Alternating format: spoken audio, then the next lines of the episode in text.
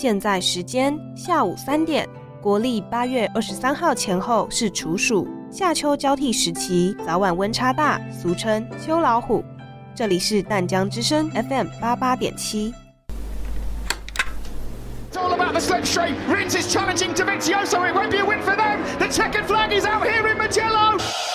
What a ride by Maverick Vinales. Oh no, Miz! 什么比赛这么热闹啊？Moto GP 啊，这可是摩托车中最重要的一项赛事耶。哎，你看那里有记者在采访，哎，哦，那是曾经连续获得六届 Moto GP 冠军的 Mark Marcus。First of all, I want to, to thank uh, Dorna to, to all the people that uh, that you know is working on the MotoGP and the championship.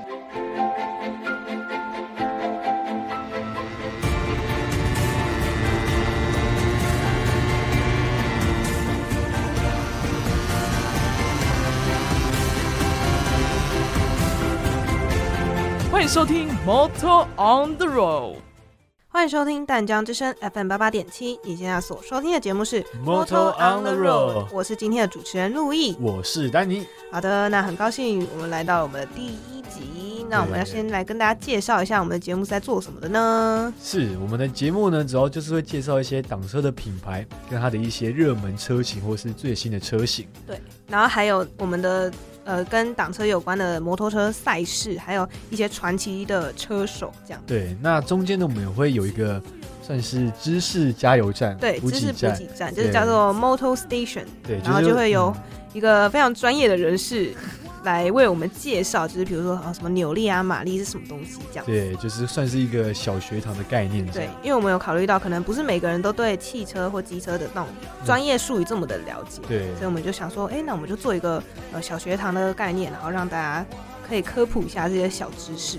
是的，那就呃，请我们的听众继续收听我们接下来应该说这一学期的节目。对，那我们的因为刚刚刚刚丹丹尼有讲到，我们会介绍车厂牌，然后还有一些赛事嘛。那我们把它分为两个单元，第一个单元叫做挡车牌牌站，没有错，对，那挡车牌牌站就是介绍一些厂牌车子，然后第二单元叫做速度与激情，哎呦，对，速度与激激情这一哦，听就知道，哎、是不是跟赛事有关？对，没有错，就是跟我们的赛事有关系。那其实我们会介绍国内外大大小小的赛事，对，各大赛事。对，但是呃，可能有些赛事有些人比较没听过这样，对，那就可以经由我们精辟的解说跟讲解来让大家认大家认识这些赛事这样。没错，那我们现在进入我们正题了。我们今天第一集，大家可以想猜一下，我们第一集第一集会介绍什么车呢？什么车牌？呃，什么厂牌呢？对，就是大家一想到重机，一想到挡车，就会想到就会想对想到那个厂牌，我想到这边已经也提示的够明显，对，那我们就接下来进入我们的第一单元，挡车排排站。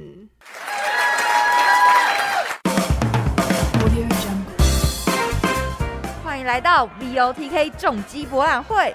今天展览中的车可以说是百年难得一遇的好车啊！整台车的线条和比例堪称完美，引擎及悬吊系统更是首屈一指。大家想知道是什么车吗？挡车排排站，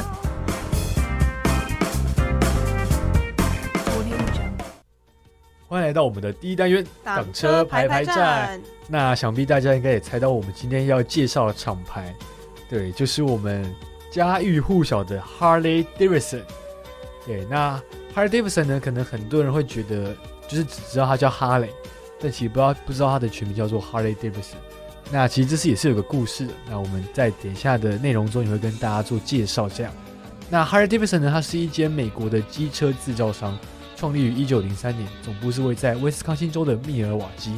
那该公司是销售专为公路巡航设计的重型机车，哦，所以它就是一个呃巡航车，就是巡逻车的概念。对，就是可以骑很久那种车子，不像我们一般看到的 R 三啊、小阿卢是那种仿赛车。嗯，难怪它的车型设计感觉会比较稳重一点，不会这么的轻浮，对，比较不会那种么的。热血，热，比较不会那么那种竞速的感觉。对，而且它的色系都是偏稳重，就是那种红色也不是亮红，可能是暗红色的那种，或是黑色、咖啡色。对对对，就是比较温温和稳重的感觉。对，那它几乎呢也都是排气量超过七百五十 CC 的车子，也就是说它的车子几乎都是红牌的车子，很少有黄牌的，那就更不用说有白牌的车子这样。对，那哈雷机车呢，它秉持着手工制作，那它的设计也是相当的精美。那它作为艺术品的价值，其实远远超过它作为代步工具的。就是其实很多人会把哈雷当做艺术品收藏。嗯，没错，因为我之前上网上网在看车的时候，也有看到很多人在卖卖哈雷的车，可他都会说这个车是不能开，就是仅供观赏对对对对，就是有点手工车的感觉。没错，就摆在那边，就是看着也高兴。对，看着也爽。那而且每辆哈雷机车呢，它都可以单独的向车厂要求量身定做的零件。就是有点克制化的感觉，就像就像 iPhone 可以克制你的名字刻在上面的那种。对对对对，或是一些呃比较独特或是独一无二那种模板啊，或是特殊的零件可以套用在你的车子上面。哎，那感觉好棒哦！对，属于自己的车，跟别人不一样。但也是算是用钱堆出来的。对，那个很贵。对，很贵。那目前呢，哈雷在美国的市场占有率已经超过了五成。哇塞，一半以上，所以大家就是。他直接快快要快要一党独大的感觉。对对对对。好，那接下来呢，我们再介绍一下哈雷的简史，简单介绍一下他的创办人。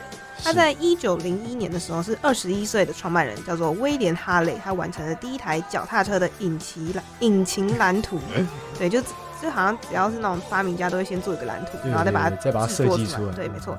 那到了一九零三年呢，威廉哈雷就跟他的好兄弟，好兄弟，没错，建立了建立了 Harley Davidson。所以，其实 Harley Davidson，哎，你先讲哦。Harley Davidson 其实就是他们两个人的姓氏连在一起，是。所以在同一年呢，一九零三年，他们也产生了他们的第一部机车，只不过它跟现在的哈雷机车有点不太一样，就是因为初期嘛。那在一九零五年的七月四号呢。Harley Davidson 机车以十九分两秒的成绩，在芝加哥十五英里的赛车比赛中获得了胜利，然后从此之后，他的声名崛起。对，那其实刚刚讲那个第一台机车，比较像是电动脚踏车，简单版本的。对对对，就是有点像是现在你看到一些义工或是一些阿妈阿公会骑那种无牌电动车，就那个嗯的声音的那种，对对对，超级慢经过，然后瘦瘦的。对，但它其实是有排气管，只是它的设计非常的简简陋，嗯，比较简单一点。好，那在一九零七年呢，就是 Harley Davidson，他们就成立了，成为了一个股份公司。那员工数跟工厂大小就是扩大成以前的两倍大。嗯，然后他们也开始寻找一些经销商。那主要的目标就是在新英格兰地区，也就是美国的东北地区。是，那这边其实也算是呃比较多有钱白人住在那里的一个地区。那他们懂找，因为有钱白人才会买这么贵的车。对，而且当时其实机车不算是必需品，算是奢侈品，没有那么盛行，就可能都是有钱人拿来玩的。嗯，对。那在一年之后呢，底特律的警察局就购买了一辆哈雷机车，那这个就是第一辆用于警务的机车。对，有点类似，好像最近警察开始购买 GoGo 的电动机车的概念有点类似。对。那在一九一零年呢，首次使用著名的盾牌标志登记商标的专利，应该大家都知道，它就是它那个蛮有名的那个商标，对，一个有点菱形的一个形状，这样。没错，那也就是我们现在就是熟悉的哈雷标志。那在一九一二年呢，它开始向日本出口了哈雷机车，那这是他们第一笔的海外交易。嗯那那个时候呢，出口的那个时候，美国已经有两百多家的经销商，对，非常多。我想到一九一二年，好像中华民国刚成立而已。哦，对，没错，我们才刚成立，然后人家已经有两百多家经销商，然后还 还还向日本出口他的机车。对，那时间到了一九五三年呢，当时唯一的竞争对手印地，就是 Hindi 制造厂倒闭了。所以呢，导致此后四十六年，Harley Davidson 成为美国唯一的机车制造商。哎，难怪它可以占市场五成以上。对，因为它就是深对时间，它在只有那个少少竞争对手的时候出现，然后竞争对手还倒掉。对，那它就直接一跃而起。是，但是其实这就是一体两面啊，也是因为这样导致它在没有任何的竞争压力情况下，它也没有很致力于创新跟改善它的产品。对，所以他就是有点算是觉得说啊，我躺着卖。都会赢，都会大家都会来买单，因为只有我。对，所以他就是有点算是开始怠惰了这样。再加上当时呢，日本的本田机车因为性能等各方面都比哈雷优秀，所以呢，就是理所当然的，大家一定会选择性能更好的机车没错，来做购买，在价钱差不多的情况下，所以就导致说哈雷的销量可以说是一落千丈。对，那最终在一九六九年濒临破产的情况下，为了寻找裁员，他就与美国机械与制造公司，也就是 AMF 合并。那 AMF 接手之后，他就强迫公司开始超额生产。超额生产，对然后就品质就会变弱。哎，我觉得他们坏的好的时候很好，然后坏的时候很坏，大起大落。对，我人家觉得要破产，然后好不容易合并，然后结果又超超额生产，又直接品质又不落下去。对，因为我觉得当时他的想法可能是觉得说他以量取胜。对，但其实殊不知，就是你你量太多，你品质就顾不到。对对对，那而且我觉得更更致命一起就是他把名称换成 AMF，哦，就是从哈雷换成 AMF，等于是好像这个品牌整个都换了一样。嗯，对，对，那导致他的业绩也在就是接手之后就开始迅速跌落，而且跌得更惨。天哪，对，那在忍受十一年的亏损之后，呃，M F 就开始寻找买家接手。那这十一年的亏损，平均每年损失四百八十万美元。哇，对四百八十万你可，能你觉得四百八十万美元现在很少，但在当时三四十年前的时候，其实四百八十万美元相当于现在的几千万甚至到亿的一个概念。这样哇，，天哪，对那也就是因为这个巨额的亏损，在一九八一年二月二十六号，公司就是应该说，因为前面讲到，他就开始寻找买家接手嘛，所以呢，一九八一年的时候，公司的执行长他就邀请十三位哈雷 Davidson 的高阶主管签下向 MF 购买回来的一个意向书，哦等于说他就是就是让他们等于是把公司买回来，买回来，对，就是找原本的原本哈雷的人，然后买回来，对对对对对。从 A A A M F 买回来。对，那在同年六月呢，他就正式买回来。那他的首要目标就是改善生产效率和品质，那把公司的重点放回制造部门，并且加强品质管制。这样，他们等于说是要解决他们之前那种品质不佳的问题。对对对对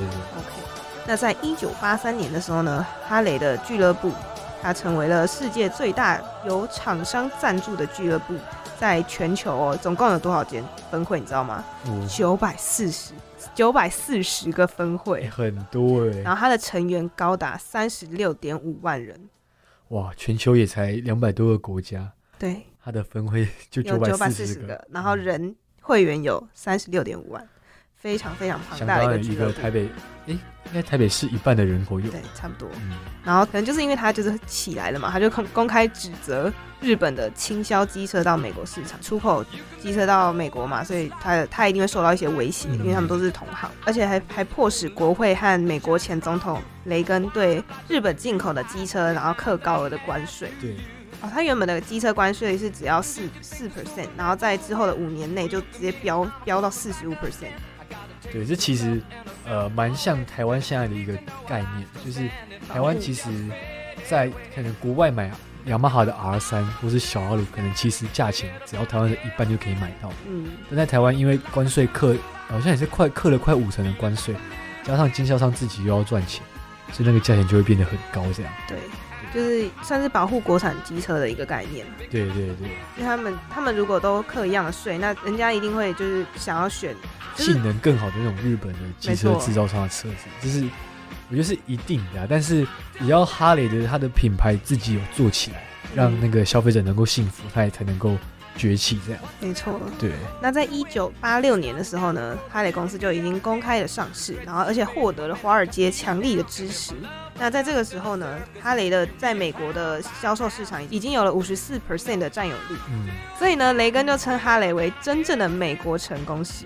对，就是他的他的崛起跟衰落又再次站起来，其实蛮蛮励志的。对，他这是一个活生生的东山再起的最佳的案例。对，有点像是哎，本来高高在上，突然间跌下来，然后又东山再起。对，就重新振作起来，然后从他原本跌落的原因去找那个主因，然后去更正改正过来。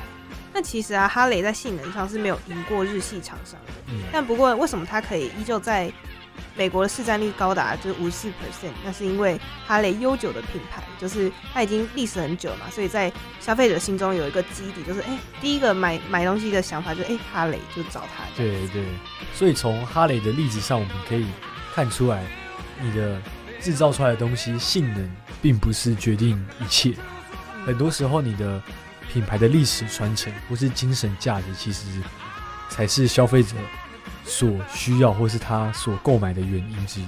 没错。好，那我们就先进入广告。那广告之后呢，我们会介绍一下哈雷最新以及最热销的车款哦。前面的车是乌龟哟，嘿嘿。看看我精湛的钻车技术，我钻，我钻，我钻。妈妈，为什么那辆重机可以上快速道路，而且还在那边钻来钻去的蛇形啊？因为重机在快速道路上行驶的权利和汽车是一样的啊，但是它刚刚到处钻空隙跟蛇形，就是违规的，不但会造成其他人的行车危险，还会让大家觉得重机骑士都是飙车仔。你看，才刚说完就被警察拦下来了。年轻人很会钻车嘛，再钻啊！我直接送你一张违规单。骑乘排气量超过两百五十 CC 的重型机车，可以行驶快车道及快速公路。行驶规定和小型汽车相同，违反规定者将处新台币三千元以上的罚款。淡江之声关心您。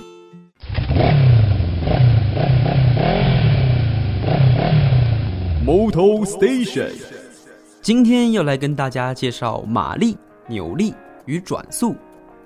马力等于扭力乘以转速，扭力可以说是加速度的一种展现，就像是转动扳手一样。强大的扭力，车子的加速性就更好。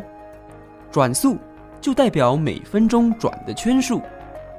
若今天引擎需要持续的运转，就要有能量，而马力是指单位时间内所做的能量。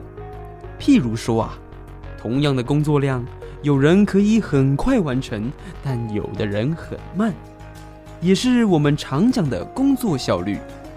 所以在同样的时间内，能提供越多能量给引擎，马力就越大。马力跟引擎的出力、转速有很大的关系。也就是说，马力等于扭力乘以转速。假设同样三百马力，跑车因为有较高的转速，极速可以拉得很高；而货车的转速不高，但有很大的载重量，因此两者的功率是一样的哦。这样你了解了吗？好啦，我先走啦。欢迎在广告之后回到我们的第一单元挡车排排站。好了，那首先呢，我们要介绍的第一台车款呢，是它的今年最新的车款，就是我们的 Fade Boy 二零二二。没错。对，那我们的第一代 Fade Boy 呢，它是在一九九零年的时候就上市。那它其实一上市的时候就造成一股轰动。为什么呢？因为它车上有个那让人难忘的美国之星徽章。哇塞，美国之星徽章！就它那个直接钉在它的油箱侧面上。对，还有它的轮圈是用子弹孔特殊设计。哇，这个意思就是说它的轮圈是呃，不是像一般那种钢丝轮圈，嗯，它是一个有点填满那种感觉，但是里面很多那种圆形的弹孔。嗯，哎，好酷哦，其实帅，蛮气派，然后跟热血的感觉。没错。好的，那 Fat Boy 的经典 Fat Custom 元素呢？它是源自，它是源自于六零和七零年代的老派正统重型美式 Cooper。Cooper 其实就是一个，算是一个。就像咖啡 Racer 那种一个风格的概念，没错。那它粗犷线条设计的避震前叉和巨型单眼前灯，然后让 f a Boy 成为成为一个万众瞩目的焦点。哎，那这样是不是以后要成为就是大家大家瞩目的对象？是不是要用那个单眼前灯？对，有很大 K，然后避震器超大 K 那对，就是越大越好，大家就会看到，对对，瞩目受到瞩目这样子。那虽然 f a Boy 他其实听起来好像是胖男孩的感觉。但他的造型其实一点都不不臃肿，就他造型其实是很威猛刚强，有种让人看起来觉得是一个肌肉猛男的感觉，肌肉健将。对，肌肉健将。哎，我现在脑袋很有画面，我天，很有画面吗？对，而且其实飞 boy 在之前不知道有没有玩 lego 的听众，应该都会知道这个事情，就是他之前有出飞 boy 的乐高版。哦，对，哦，我知道，我知道，我超想买，可是好贵，对，超贵。其实我丹尼，我家里自己有一台。哎，太过分了！没来分享一下。对，那好，那就是我们现在简单介绍一下飞 boy 的一些各个详细的资料。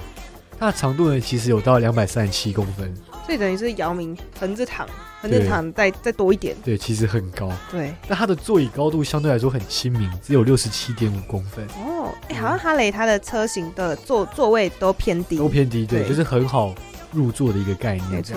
那六七点五公分为什么说很低呢？因为像大家可能比较耳熟能详的雅马哈 R 三，就是那种要趴在那边骑的那台车子，它的座椅高度高达七十八公分。哦，其实差这十公分，其实差很多，就是可以明显感受出来。就像你跟你男朋友差十公分，你可以靠在他肩膀上的感觉。对对对，其实有差距。对，那它的档位呢，就是一样是国际六档。那它的引擎呢是空气冷缸两缸的八 V 引擎。对，那其实一般做到这种这么重型的车，通常都用空气冷缸，不是水冷缸。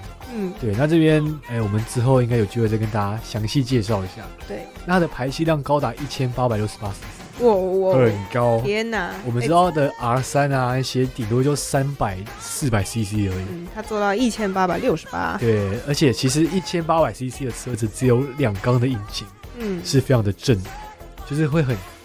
它就是在路上走啊，在在汽车的时候，他自己会走走走走走走。对对对对对，因为像 R 三还三百二十 cc。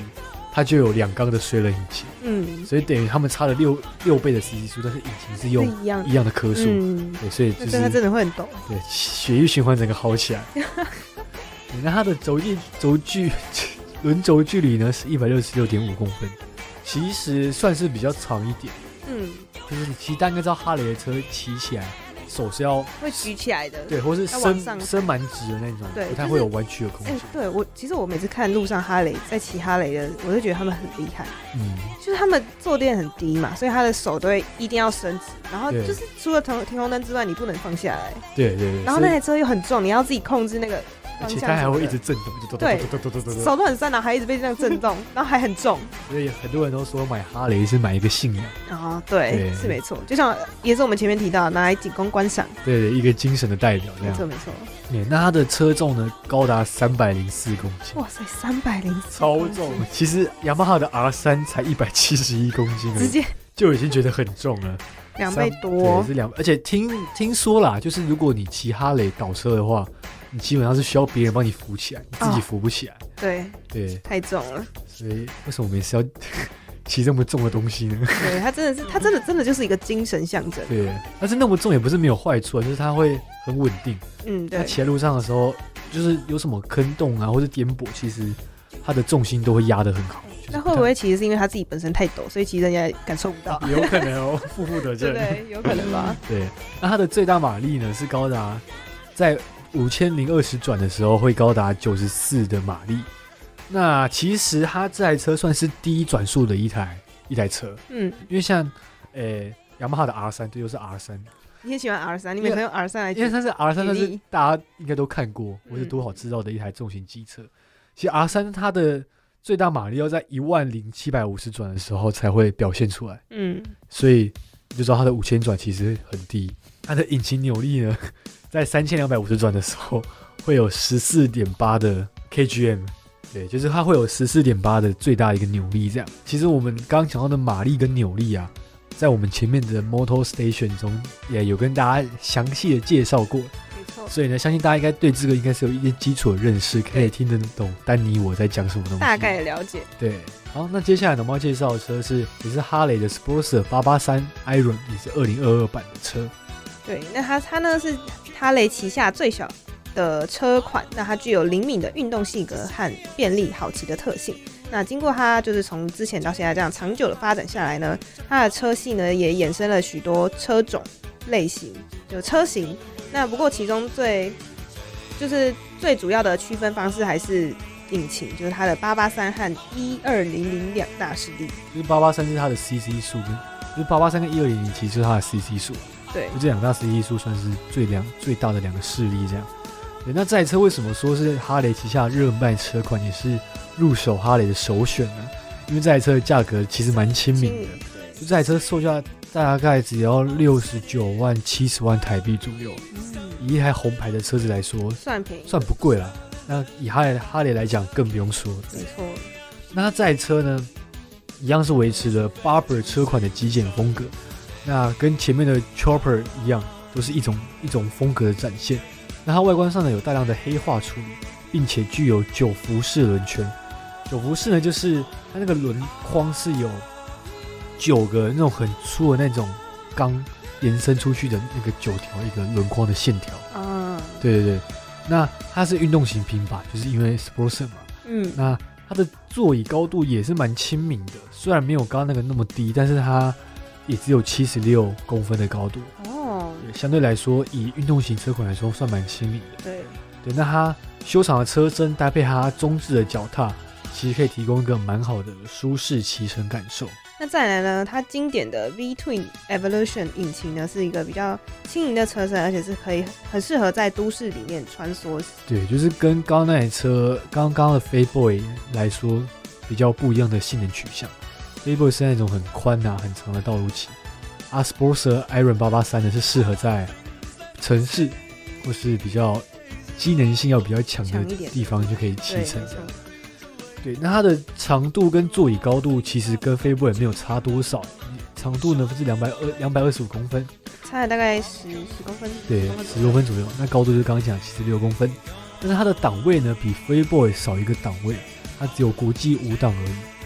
而且它的引擎是空气两缸 OHV 四 V 引擎，就是刚刚 Freeboy 是空的两缸，对，它是空气两缸，所以又会再更正一点。更正一点。对，然后其实这颗引擎就跟我不知道大家知不知道，台湾那种卖瓦斯啊，很习惯骑的那台挡车，其实就是金勇一二五，它的引擎其实跟金勇的引擎是超一样的。一样的结构，哦，所以就知道它可以多么的正。嗯，有感受到，每次在路上，听到那个嘟嘟嘟嘟嘟嘟，对，很正。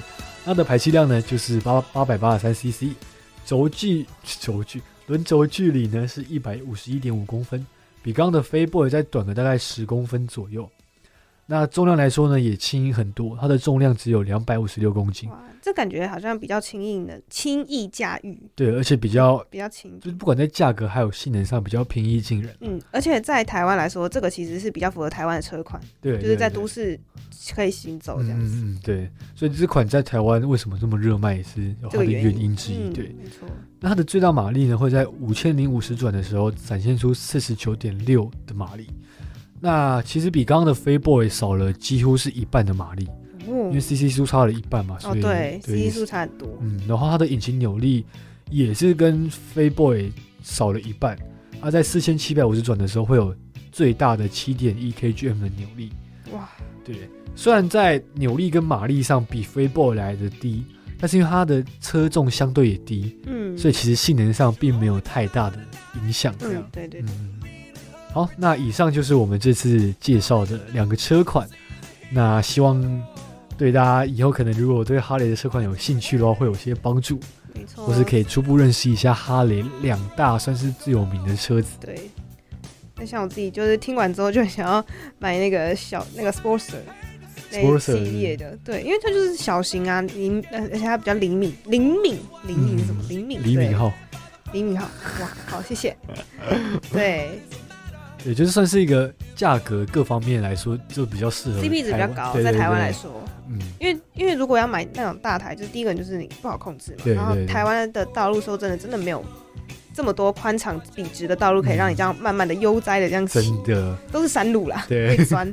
那山路骑飞 boy 也不适合，对太大台，没错，你那个坐过个弯，你就回转半径，那个排气管直接磨掉那个哦对，太大了，不行不行，那真的不行。嗯，对，但我觉得我最佩服的还是他，就是从一开始前面讲他公司这样子濒临破产，哦，然后又对东山再起起来，对，然后到现在就是一直到你看我们这个年代还还听到哈雷，呃不听到重机的第一个想法还是哈雷，对，而且他像他飞 boy 可以从一九九零年到现就开始在到现在都那么二零二，二年了。对，这就知道他的影响力其实是很大。的对，其实我觉得他品牌品牌里面是是一个非常重要的一个元素，元素没错。嗯好，那等一下呢，我们就去进一段广告，广告之后呢，就会到我们的第二单元《速度与激情》。哎，这里是哪里？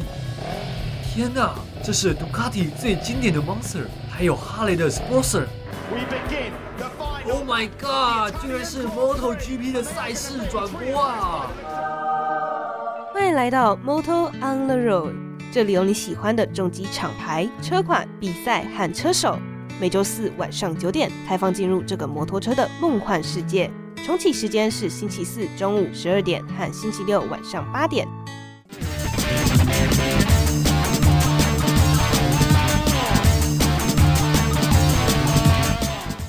现在在赛道中的第一名是我们来自 Honda 的丹尼车手，紧接在后的是雅马哈的车手路易。看得出来，两位车手都跟得很近，气势上不分轩轾，谁能拿下最后的胜利，那还很难说啊。哼，想超过我是不是？笑死，何止超过啊，我还要海放你嘞！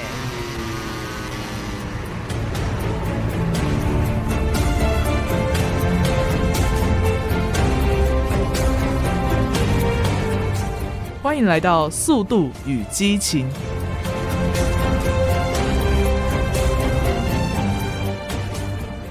欢迎在广告之后回到我们的第二单元《速度与激情》，我是今天的主持人路易，我是丹尼。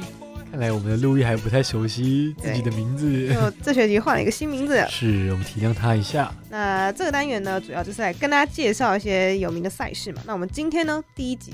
要介绍什么赛事呢？也是大家一定都知道的一个赛事。想到摩托车比赛，第一个就会想到它。没错，就是我们的 Moto GP。Yeah，Moto GP。那 Moto GP 的它呢，是其实在一九四九年由国际摩托车的赛车协会 FIM 统一规格、统一规则后呢形成的一个锦公路锦标赛。那最一开始它其实不叫 Moto GP，它叫 W。WGP，那它的赛事呢是全程都是在欧洲进行的，也是那时候一九四九年还在故宫内战的时候，啊，没错，也也不能去其他地方。对，那它呢一年呢只有六站的比赛，那到一九五一年呢新增到了八站，那到一九六一年呢最后再新增到十站，就是十站，所以等于说它就是逐年在增加当中。对，而且呢它也加入不一定是爱丽丝站首都啦，对啊，这首都名字有够长啊。是好，然后它的赛事就进入了南美洲。那在一九六四年的比赛呢，首首次加入了美国站，然后从欧洲这样跨越一个大西洋。对，没有，其实到阿根廷的时候就已经跨越一个大西洋。哦，对，因为到了南美洲，进到南美洲，然后再进到美国站。嗯，然后一九六七年呢，首次加入了加拿大站。那其实这样看起来，南美洲反而比北美洲还要早有摩托 GP 的赛事。对，因为它先进到南美洲。嗯，对。那在一九六九年呢，新增为十二个分站。那在整个二十世纪，就是七零年代，赛事的发展其实是偏缓慢。你看，它从一九五一八站，然后一九六一才到十站，就是整十年的时间，虽然有在增长，但是还是进度非常缓慢。这样，那它呢，在一九七二年呢，就是新增到了十三站，十三站，其实也才多一站而已。对，然后后来呢，进入到二十世纪的八零年代，他比赛才开始在全球范围就是有迅速的发展。嗯，那八零年代之后，首次加入的站别有南非站、日本站、巴西站、澳洲站，然后还有马来西亚站跟印度尼西亚、卡达、中国。哦，中国有？对，中国有。哦，哎，没听过哎。有，他们其实是有的哦，他们就是。在八零年代之后，就越来越快速，就拓展到各个各个区、各个国家这样子。对，想要有个全球化的一个创新。没错，那它期间呢，在两千年到两千零三年呢，日本就多了两站，它的分站数量从一九八七年新增为十五站，然后一九九九年在十六站，然后二零零五年是十七站，然后二零一零到二零一七年就是十八站，然后之后呢就变到十九站，然后分别分散在全球的五大洲。它是足迹遍布全球，真的。但其实看起来，它非洲其实好像只有南非一站的感觉。对，非洲只有扩展到南非而已。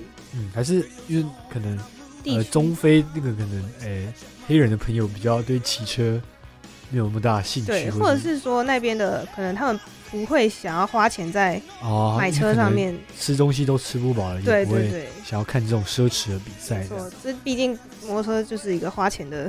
是烧钱的游戏，没错没错，真的。那从二十世纪七年代呢，到二零零二年的时候，G G P 赛的最高级别其实都被限制在四个气缸，五百 C C，就是它最大的 C C 数就是五百 C C 这个这个限度，不能再往上。对。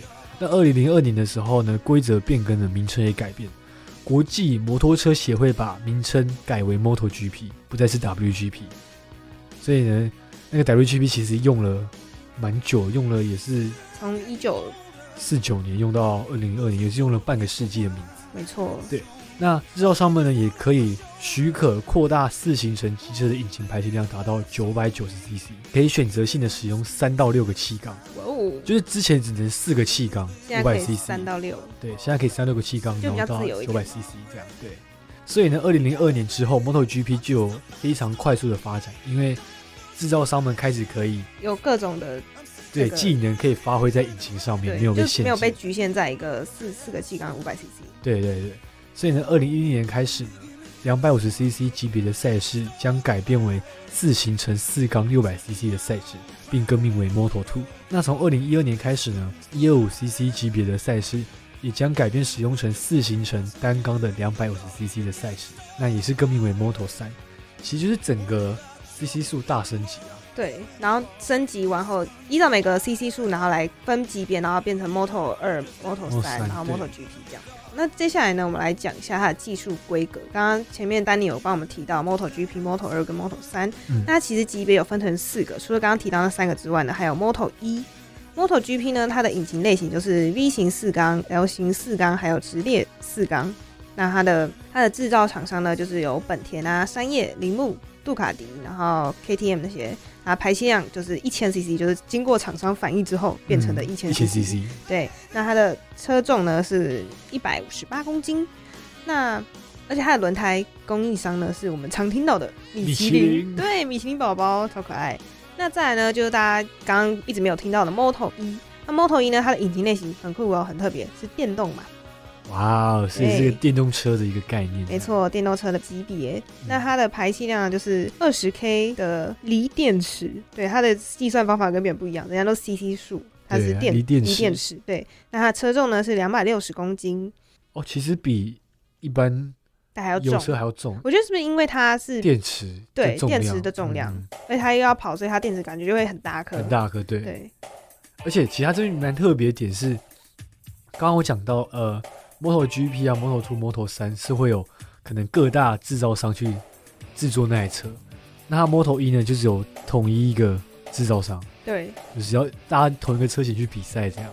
我觉得应该是可能是因为现在就电动车比较这种这种比赛比较少，所以如果是各个各家自己做，可能会有我觉得有不公，就是没有没有个统一规格的，对对对，而且加上可能没有几家车厂有生产这种可以高速行驶的这种。电动车没错，所以就干脆就统一一个就好了，就不会也不会有太多的争议啦。我觉得，那它的轮胎也的供应商一样是我们的米其林宝宝，又是米其林，没错。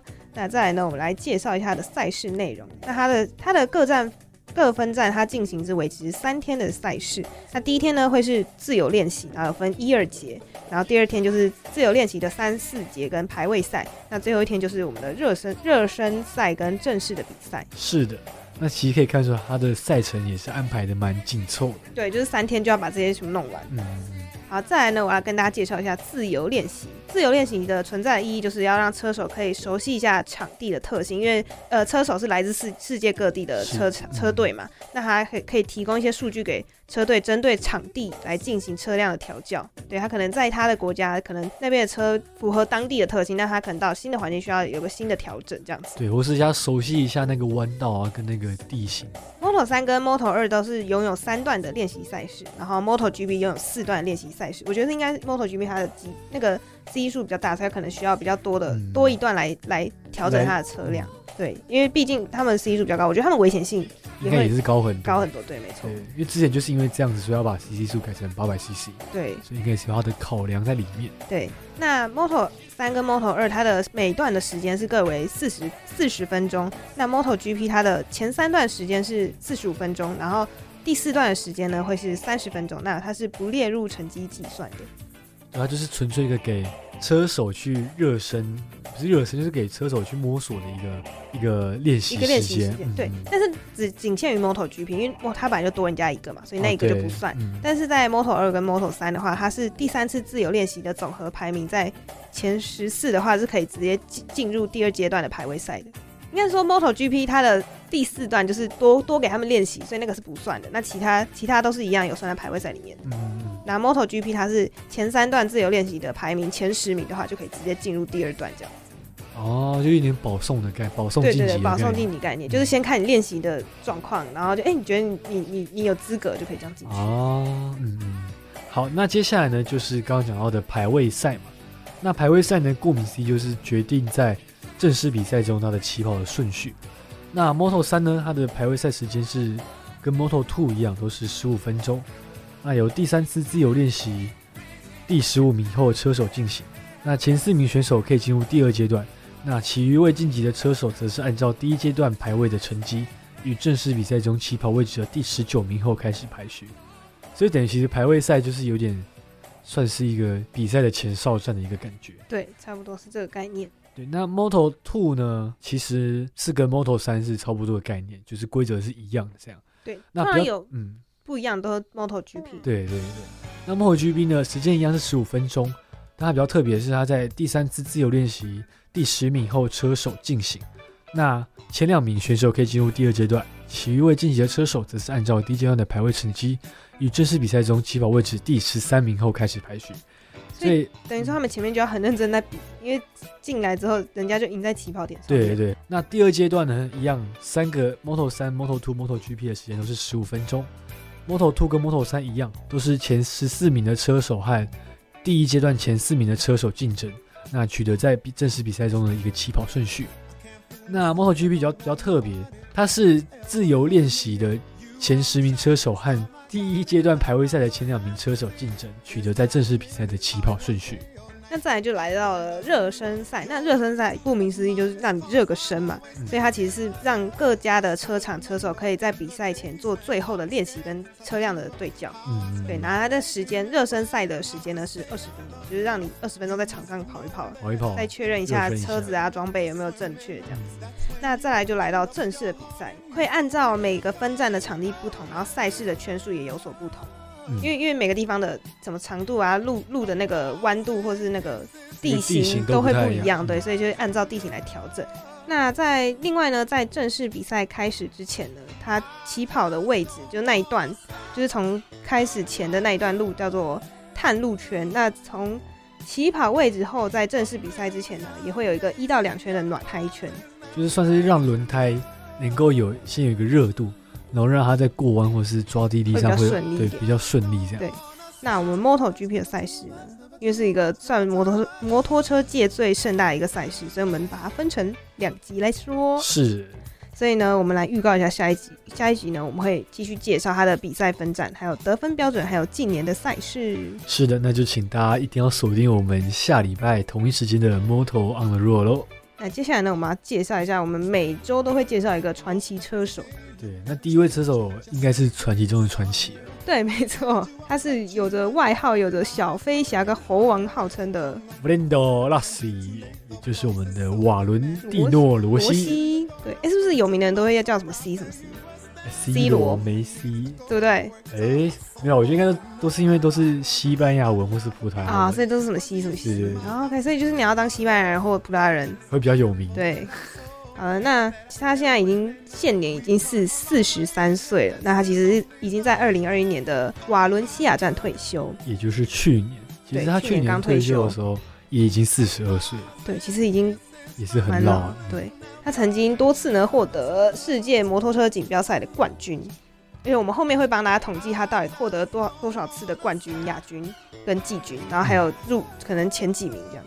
那他在一九七九年的二月十六号呢，出生于意大利的乌比诺，然后他爸也是 GP 大奖的 GP GP 赛事的赛车手啊，所以就是副业子承。对，其实这边提个外话，其实有人说 MotoGP 的车手都是有钱人在起的，哦，对，因为他们说像举例曼岛 TT 好，他的冠军的那个奖金，其实跟一个 MotoGP 的替补车手上去骑一场的奖金钱是差不多的。就！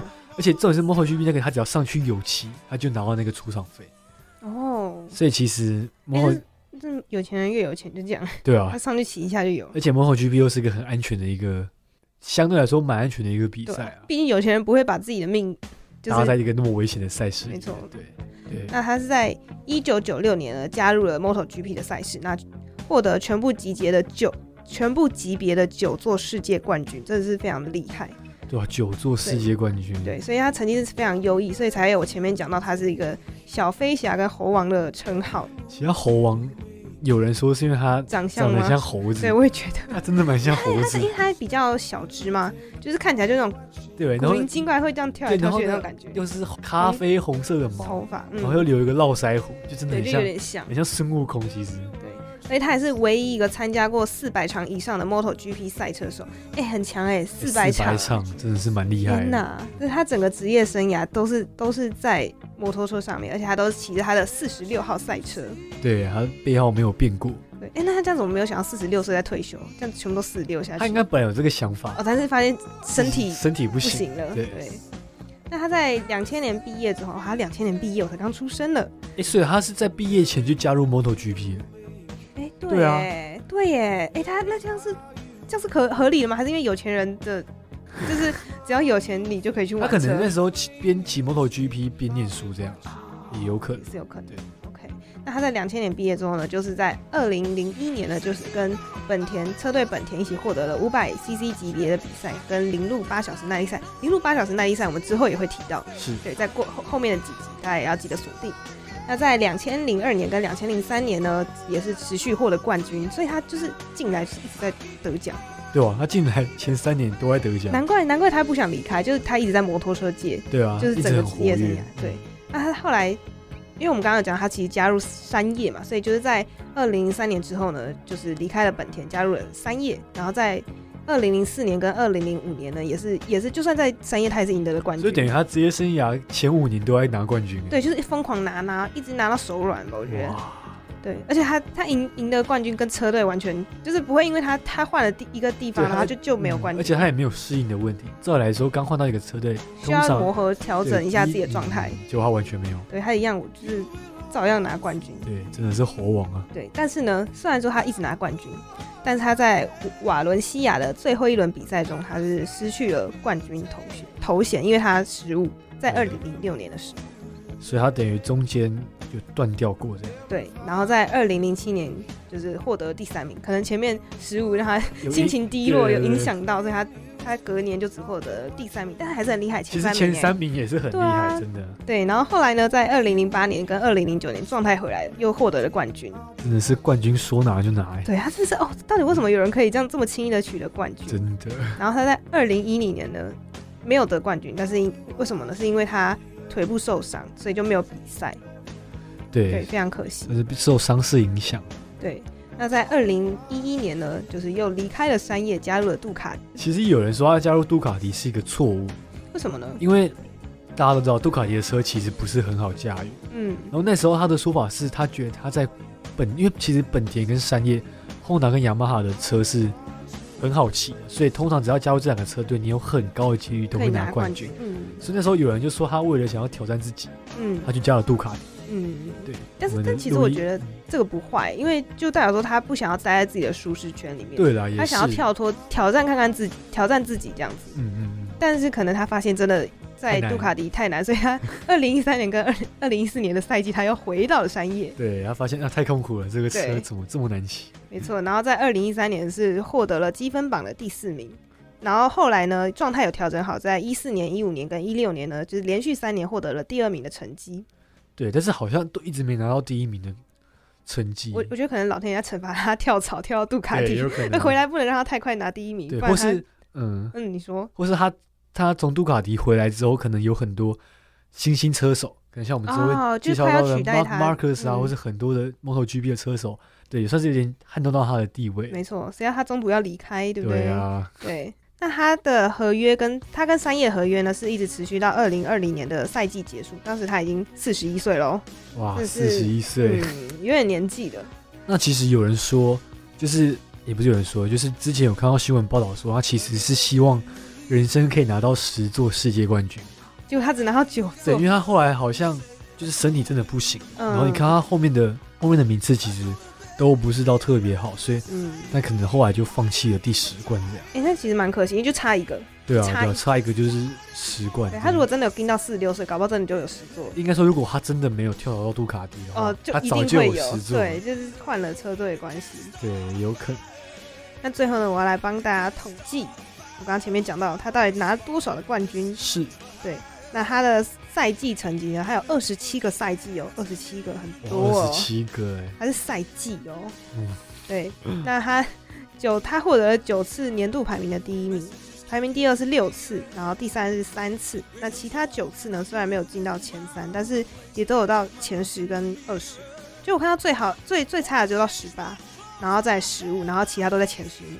哎，其实真的，他的人生可以说是没有太大的低潮。对，他是真的是人生胜利组，而且他老婆超正、超辣、超辣。我们刚刚看他照片，没那个名模、名模等级。Rossi 的人生，我觉得他他从刚刚讲到十八岁还在念大学的时候，就已经开始在 MotoGP 里面活跃。对，那他到四十二岁才退休，等于他人生二十四年的时光，对，二十都在摩托车上面。对，其实蛮令人敬佩。而且其实大家知道，骑摩托车这种车手，其实身体上都有蛮多大大小小的伤势。嗯，他除了比赛之外，他其实还要练习。对，所以我们看到远的他骑摩托的摩托车的次数，远不及他真正有的。真的。好的，那我们今天的节目也差不多到这边告一个段落了。希望大家就是对哈雷，还有对我们 MotoGP 跟我们的赛车手有更进一步的认识。是。那最后呢，录音呢要跟大家推荐一首歌曲，它叫做《Born to Be Wild》。那它其实是哈雷的哈雷机车的经典代表歌曲。那《Born to Be Wild》它的中文翻译什么？天生狂野。哇，好有哈雷的精神，是不是很有？就是很重金属。好的，那接下来我们就来听听看这首歌曲。啊，我是今天的主持人陆毅，我是丹尼，我们下周。同一时间再见喽，拜拜，拜拜。